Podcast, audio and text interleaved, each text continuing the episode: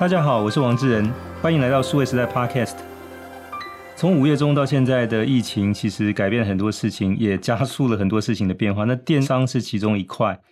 那特别是在过去这两个半月以来，其实整个电商因为在家工作的关系，就是说它的呃带动了整个市场的发展非常的蓬勃。那特别在这边，我们也看到有新的业者也加入到这个竞争。从七月九号开始，来自韩国的 Coupang 这个电商业者也投入了现在呃台湾的这个生鲜市场的竞争。那虽然一开始先从台北市的中山区，那我想后面其实应该还有它推广的这个整个计划。所以电商这一块其实呃因为疫情而来，其实不止在发展在竞争，都有很多新的一些话题产生。那我们在这一集里面，我们非常高兴再邀请回来我的老朋友，也是王志仁 Jacky，他。是过去雅虎跟东森的操盘的这个电商老将，那同时现在自己也创业成立了一新的一家服饰的公司，叫满意股份有限公司。Jacky 你好，你好，我是我也是王志，大家好。是，那 Jacky 当然就是呃，过去在电商有将近二十年操盘经验。那我们其实，在疫情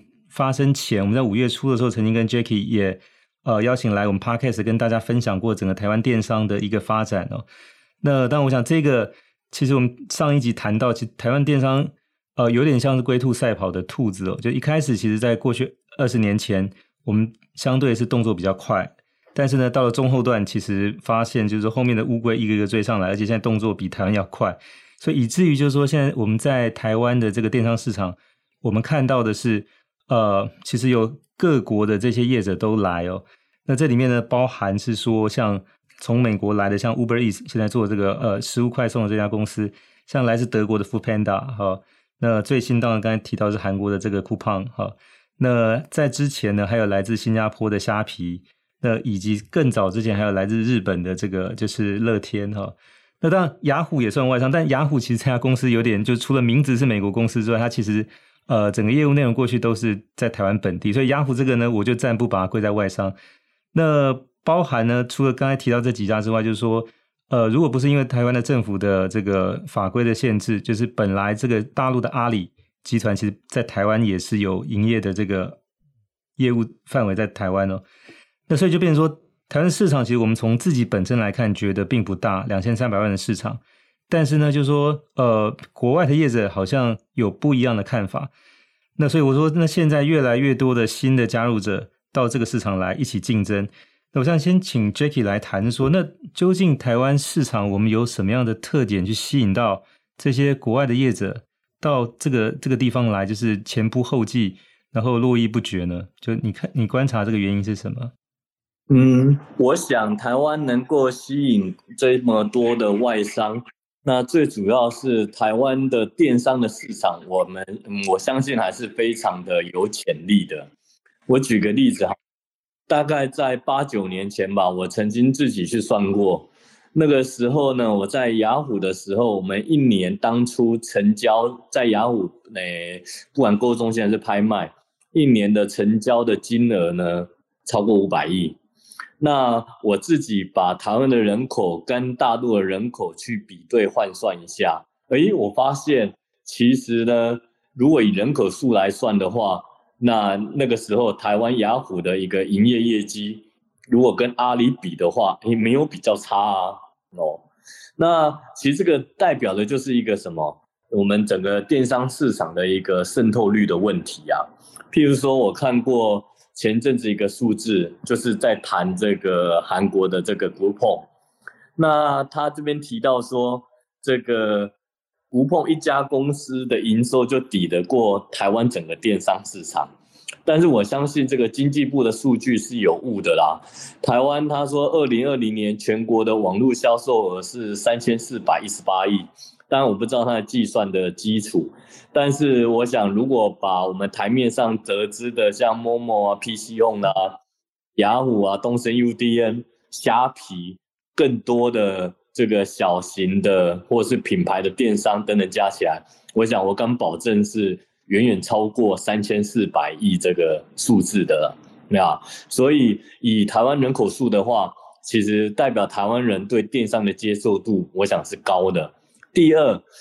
这一些外商，你可以看到，它还有一个特色是物流都是一个它非常重要的重点，不管是 Uber Eats、那富胖达还是现在的 Groupon 也好，那即使虾皮不是以物流为主，但是因为这几年电商都谈到快速送货、二十四小时甚至更早的送货，所以物流对电商来讲是非常重要的。那台湾虽然人口数没有那么多，但是因为台湾的面积也小。人口也集中，所以相对我想发展在物流这部分的投资成本相对不用这么大。那我觉得这是一个蛮先天的一个优势啊，就是市场接受电商高，人口普规模普通。那你说小，那香港就有七百万人，比台湾可能又更小了，或新加坡。然后第三，因为地理区域的关系，所以我想这是为什么台湾可以吸引这些外商进入台湾市场的一个很重要的原因。是，我想也就在大概在几年前，其实那个时候台湾还在谈，是说台湾的电商业者希望能够出海。那包括你在雅虎负责电商的时候，其实当时也兼任了香港的总经理哈。那包括台湾的像这个 PC Home 或者 Momo 也曾经有到东南亚去发展的这个。那但是我想这个时间变化也很快，就是说我们还没有很清楚看到台湾电商在海外有这个所谓的开花结果，但现在面临的是说更多的所谓的八国联军的外外国电商压进到台湾来竞争这个市场，所以呃，你你你自己觉得就是这个这个中间的变化的那个原因是什么？就是为什么好像也就是这几年时间当中，其实有这么大的一个反差，就从我们本来很努力想走出去，现在是别人。其实很用很用力的走进来，以在台湾电商做这么多年的经验，我想你这个问题对我来说最深刻的感受是，嗯，我觉得整个台湾的环境也好，或资本环资本市场的环境也好，说实在，对于这种比较新的数位哦网购电商，其实不是非常的。友善或甚至积极的一个市场。我们刚才提到的这些虾皮，你说它的母公司 SEA 啊、Uber 啊、Foodpanda 德国的母公司 Delivery Hero 啊，甚至韩国的这个刚进来的 Coupang 啊，嗯，我想这些你去看一下，有一些在美国股市在 IPU，有一些在欧洲，那他们共同的特色是什么呢？就是每一个人都还赔一大笔钱。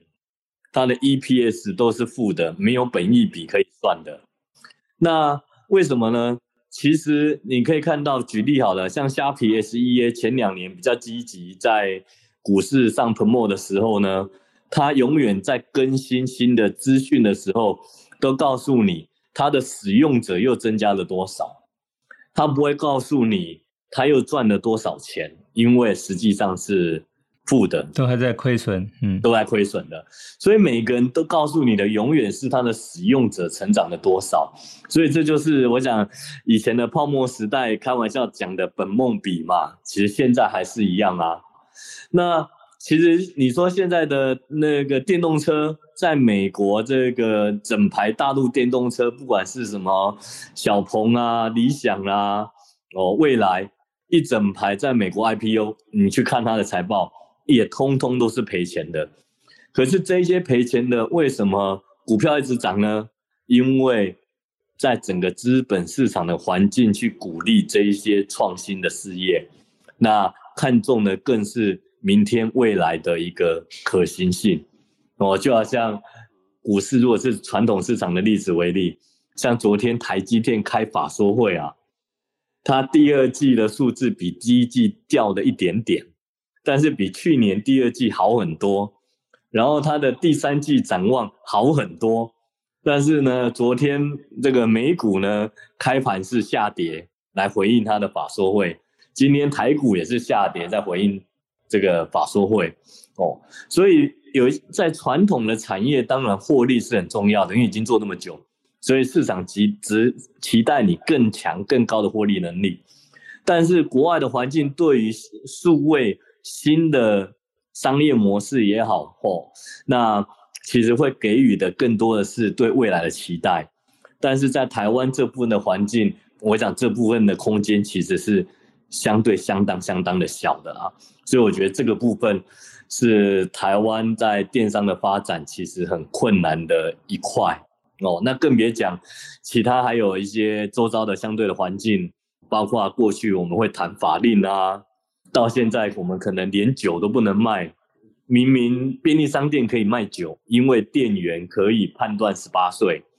那电商也可以只规定在店便利商店取货。那到最后还是不通过哦，所以我想这真的是我们整个大体的环境，说实在，对台湾的电商其实是比较不友善的。是，那 Jackie，我想就是说，关于就是呃不同的这个地方来的这些业者，他背后的资本市场跟投资人对他的支持的这个差别，我们可以晚一点再谈哦。那我想有一个问题是说，我们看到这一波的这个大家攻防竞争的重点，其实是在生鲜电商这一块。那不管是说 Uber Eats、Foodpanda 跟现在的这个 Coupang。那你你怎么看？就是说，因为呃，我记得我们在上一集谈过，就是其实台湾的生鲜冷链的配送，其实从以前到现在一直存在有一些困难，是比较难克服。这是为什么？就是我们看到是生鲜电商在台湾过去并没有这么的相对发展起来的，这样做得好的。但是我想这一次因为疫情的关系是一个，那同时是说有这么多的这些外国业者进来，那目前来看就是说是不是？关于冷链配送，或者说跟生鲜电商的这个相关的一些配套，或者说一些先前的一些困难，是已经被克服了吗？你的观察呢？我想其实是并没有，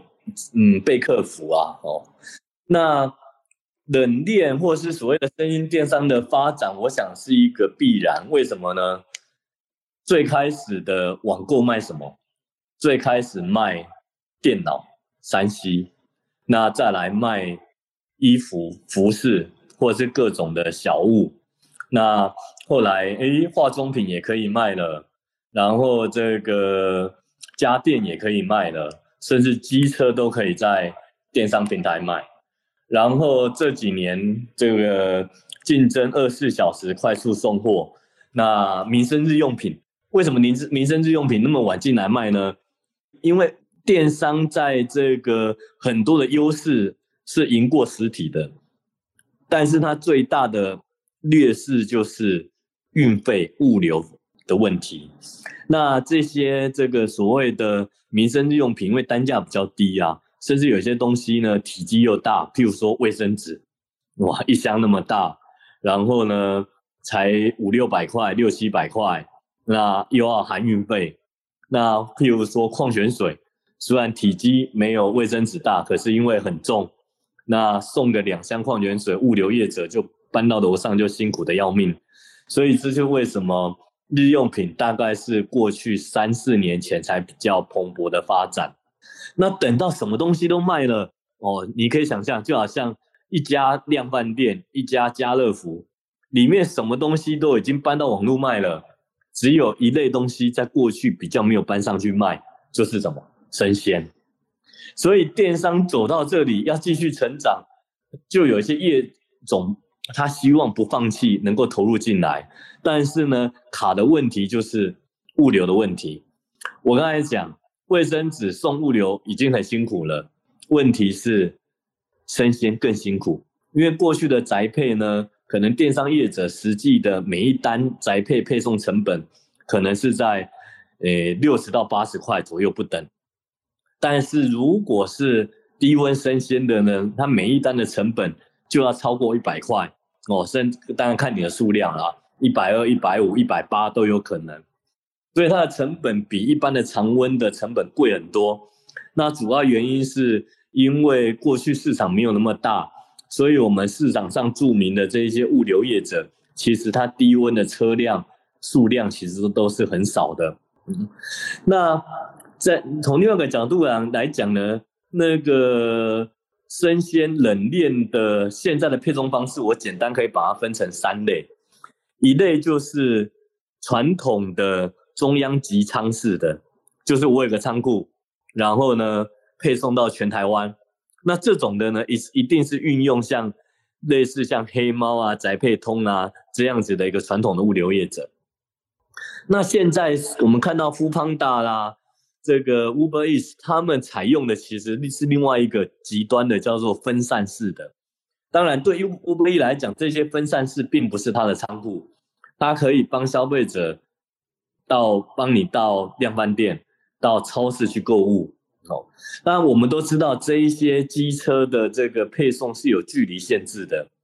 所以如果他合作的这个量贩店呢，在万华有量有这家量贩店，他就可以万华就可以配送；如果在金山没有这家量贩店，其实他就服务不到金山。哦，所以它的分散式当然是好，但是呢，其实它有这一个距离的限制，所以没有涵盖到的仓库或是店面。它就服务不到。第二，分散式的商品的种类呢，绝对没有集仓式来的多。哦，举例，像不管是什么 Momo、PC 用雅虎啦，这些 B to C 的平台，随便一个平台在上面的物件数都是以几十万起跳的。如果不含书的话，那加上书就更多了。嗯，那所以我在集仓式的，我卖生鲜，我可能可以有五千个品项，一万个品项让你选。可是如果我要分到全省五百个仓库的话呢，我想它不可能五百个仓库里面还有五千个、一万个品项来让你选择。所以在这个分散式，透过机车等等，它所解决的是什么？更快速的送货。哦，就像韩国的这个不棒所诉求的。然后过去 foodpanda 可能三十分钟送达，那韩国的他可能诉求是十五分钟就更送达。当然，更快的送达，其实它背后的就是你的选项会更少。那这个选项最多的这个集中式的呢，却有赖于这个物流业者在冷链部分、生鲜部分的车辆跟人员的一个提升。否则在这部分虽然数量可以相对多，但是呢，因为在这个物流的配送还不够普及的问题也好，当然还有一个是物流仓本身啊。现在台湾的大型电商平台做的物流仓，其实都没有做低温的物流仓，所以这就是为什么东森有买的那个什么熊妈妈好买菜网啊，PCO 也有跟一家生鲜来做合作。为什么目前这一些业者都是采用委外合作的？因为他们自己的统仓其实都是没有。低温仓储的能力，所以又没有低温仓储的能力，那在配送部分呢，低温的车辆又很缺乏，所以其实这是台湾每个都知道，哎，冷链大概是我要抢电商的另外一块蓝海，但是碍于这部分，其实进展还是相当的慢的主要的原因。是，那你谈到当这个过程里面，对业者来讲，他有很多需要去投资或者解决的技术的问题哦。那当对从消费者来讲，他其实不太在意这个，他只是要求说我的便利是不是也能够再继续提升。那其实看这个 coupon 这个例子其实很有趣，就是说韩国可能特别是像一些大的城市，比如像首尔，现在据说是说，即便你到半夜两三点、三四点。路上还是一堆车子，都是这个 Coupang 的配送员，因为他能够呃做到是说，你即便是半夜两点下单，他一样三点四点就把你东西送到。那当然，这个其实对消费者来讲是一个很大的便利，因为从早期的时候可能是比如隔天到或者二十四小时当天到，现在就变成是说都是可能一个小时或两个小时。那如果当如果是这些熟食便当或等等之类，它可能更半个小时之内就要到了。那这个就变成是说。呃，慢慢的就是这样的一个对消费者来讲说，那这个他他觉得应该你要越做越好，我的享受的服务就是应该越来越便利，即便有半夜两点肚子饿了，都应该是两点半就要能够收到这个东西哦。那所以就是对厂商来讲，其实永远面临像这这些困难跟这些问题是要去克服的哦。但我想在这个过程里面，其实我们也看到是说，那呃到后来其实为什么就是是国外的这个业者进来台湾去。去攻克这个这个困难，或者说去去想办法去提供这样的服务，就是原先的这些本地的业者，如果他要跨过来，那个难度很大吗？我想那个难度是非常的大，就来自于刚才提到的，的整个这个，我觉得回到投资环境的问题。嗯哼，那譬如说以这个 Coupang 为例啊，其实它一年的资本支出呢，其实就已经高达到五亿美元的。它大概是我嗯，如果把它算一下，大概是台湾目前上市最大的 Momo 资本支出的十七点五倍。嗯哼，它的这个营收可能才十倍，但是它在这部分的资本支出可以达到十七点五倍呀。所以这个时候，当你去遇到别人可以在资本市场取得雄厚的资金，来进入你台湾的市场。那这个部分就是我刚才一直提到的，我们相对不利。那第二呢，呃，在环境的部分，就好像最近呢，这个因为疫情嘛，所以其实电商业绩都有些成长，也发生了物流配送不到的状况。但这个状况呢，我们如果在对应起过去一例一休的政策，其实感慨是特别重的。因为呢，自从一例一休以来，这一些不管是黑猫啦、宅配通这业者，以前过去一个礼拜七天都送货的，这几年来已经改成六天都只有六天愿意送货，所以七天跟六天其实少掉的是十几趴的一个产能啦。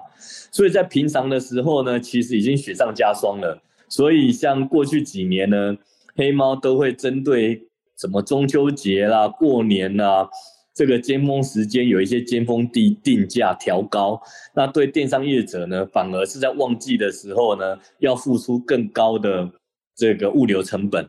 那再等到像疫情这个，其实本来是一个电商很好发挥的一些机会，但是呢，光这个一例一休导致的少的一天送货，其实就少了十几十几趴的产能。那但是呢，这一些 foodpanda 也好，这些外商。他们当初当然，他也有一些创新跟创意啦，比如说打造个平台，让年轻人来用摩托车来送货。那甚至呢，因为这些是用以单计酬的，可能不完全是聘雇员工的关系，所以可能可以闪避了一例一休等等哦。那再加上刚才提到的，在资本市场强大的金源上面，所以我想这就是为什么台湾的业者相对。面对其实越来越辛苦的一个原因是，那这个您其实有反复提到好几次，是关于就是说，可能这些不同的电商业者，就本地的跟外国的背后的这个资本市场的逻辑哦。那我想接下来我们就也也要好好来来谈一下这一块，就是说，因为我们现在看到在电商部分，呃，现在全世界市值最大 Amazon 大概是在一兆七千亿到一兆八千亿美金的市值哦。那即便我们刚才谈到的那另外几家，比如像那个来自东南亚 Sea 上市，其实它现在市值也大概有大概一千两百亿美金左右。那 Coupang 它现在在韩国这家厂商，现在市值大概是七百多亿美金哦。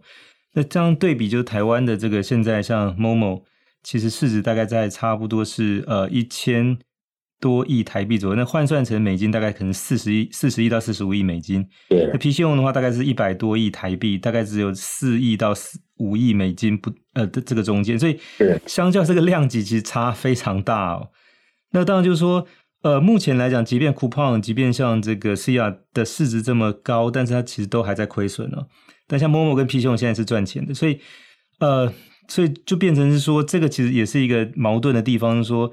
本地的这些电商是赚钱的，但它市值相对来讲，那个那个很小。但国外这几家呢，就说呃，回过头来虽然还在亏损，但是它市值都够大，因为背后的这个投资者的想法都认为是说，也许有可能再有第二家或第三家 Amazon 会出现。那现在其实应该想办法去支持它，不是看它的 P N L 就是损益，而是看它的这个获取客户人数的速度哦。那当然，这个两种不同的逻辑。也决定了，就是说，可能像这些业者，他能够在市场上的这个投资的金额，跟他能够呃行动的这个速度哦。那当然，这个就变成是一个先天上面的一个差别，就是因为台湾的这些业者，毕竟他在台湾上市，那就是台湾的资本市场跟投资者，这样就对这个目前电商的业者的这种支持，或者说对他们的这种发展前景的看法，是有很大的差别的。就台湾本地跟国外。是，尤其你刚才举的这个 PC 用跟 Momo 啊，那还是因为他们已经 IPO 了，所以可以用公开发行的价格来相比这个市值。那台湾更多的电商公司都是没有 IPO 的，那个市值再比下去，那更是小的可怜啊。所以在这样的差异的时候呢，其实我想这一些数位新的商业模式或是电商，其实跟传产其实很不一样。譬如说你传产好了啦，今天假设一个新的诶，如果一样是燃油车的一个车商，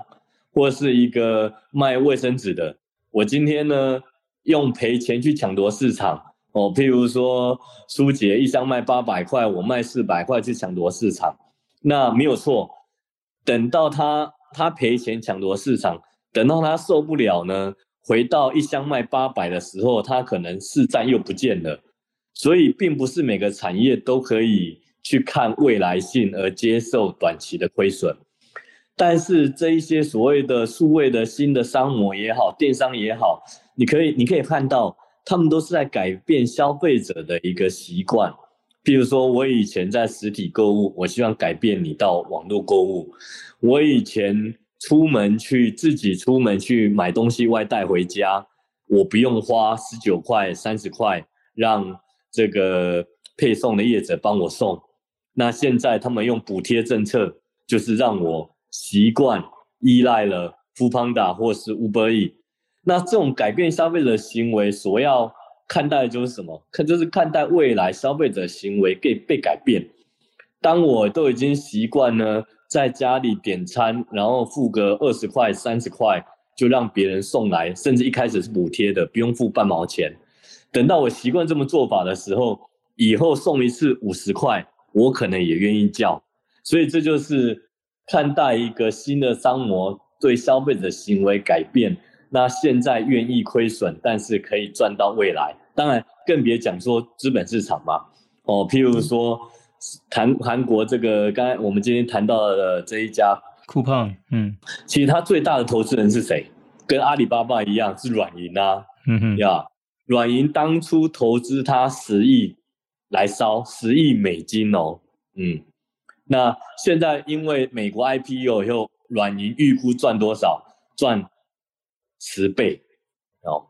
所以软银根本就不用等到股胖真的是转亏为盈才来获利。其实他现在因为已经 IPO，他就可以在实现市场上能够去获利哦。所以相较的部分，我很限制台湾煤这个市场。可是台湾煤这个市场呢，那我们可能会有人疑问说：咦，那台湾煤这个市场，韩国公司可以去嗯美股啊 IPO？都新加坡公司也可以去美股 IPO，那美国公司当然也在美股 IPO，那为什么台湾不能去？台湾只有台积电 ADR 能去吗？哦，我想这个能不能有资格去上那一个战场是另外一回事。问题还没有到美股 IPO 的时候呢，其实台湾的投资环境就要支持的。你想，软银支持韩国的 Coupang 成为这个韩国的亚马逊。他分两次投资就投资了十亿美金，大概三百亿的台币哦。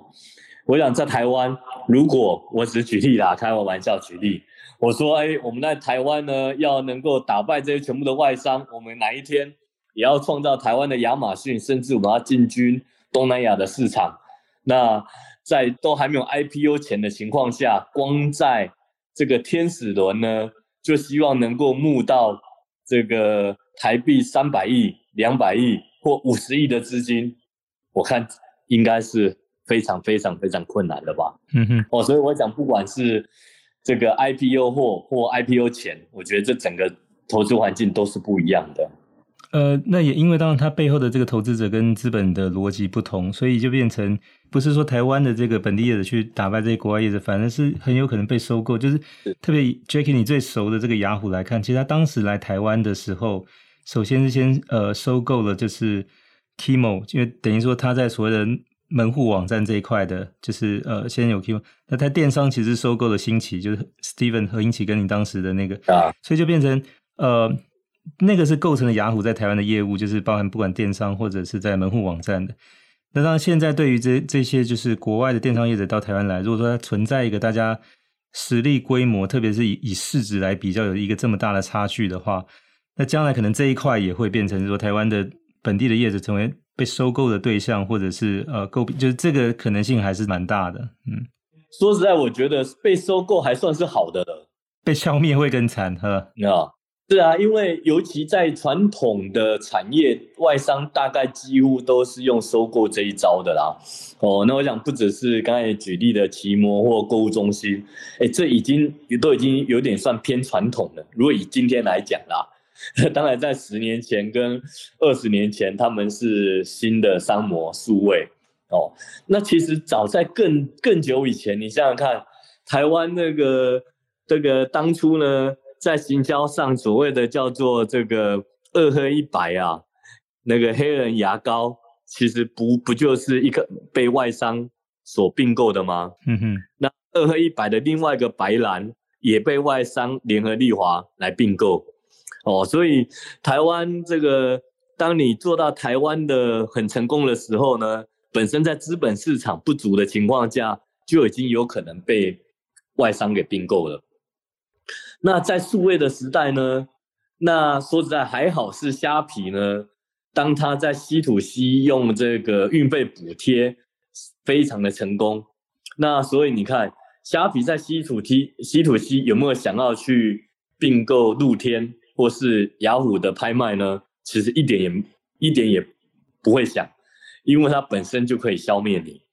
那虾皮还好是进入 B to C 的这个范畴的时候，我觉得它完全是失策了，没有做好哦。所以 B to C 呢，暂时目前比较领先的还是属于台湾自己本地的一个业者。但是呢，如果这一些在外商因为得到这个资本市场的一个红利，再加上这个非常大量的一个资本支出，或是再加上更恐怖的消费者补贴。其实就是我刚才讲的那一句，能够被并购都还算是好的了。那你有就是预期，可能就是说这个所谓的土洋大战在电商市场可能再往下的这个发展，就是我们现在看到是说在生鲜市场这一块，其实是大家是短兵相接。那再往下呢，就是你有预期说可能还有一些什么样新的变化会发生？如果照国外的发展的历程呢？哦。别的不别的不看了，你看中国大陆也是一样嘛。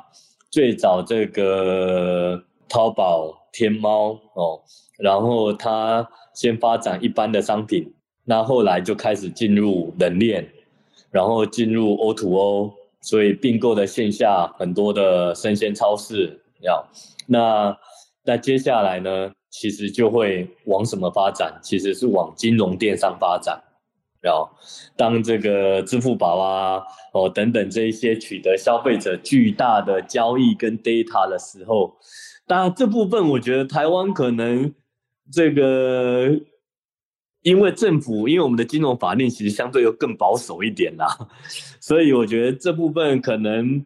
这个对台湾电商业者想发展是负面的事情，因为。我们相对的保守，但是也是还一件好，可能某个角度也是一个好事，是它也阻挡了一个外商来进入这样的一个市场。但是否则，如果从国外的趋势来讲，其实接下来在比较类金融面的电商，我想会是卖完这一些实体的服务以后呢，那另外一个非常重要的市场。当然，另外还有一些。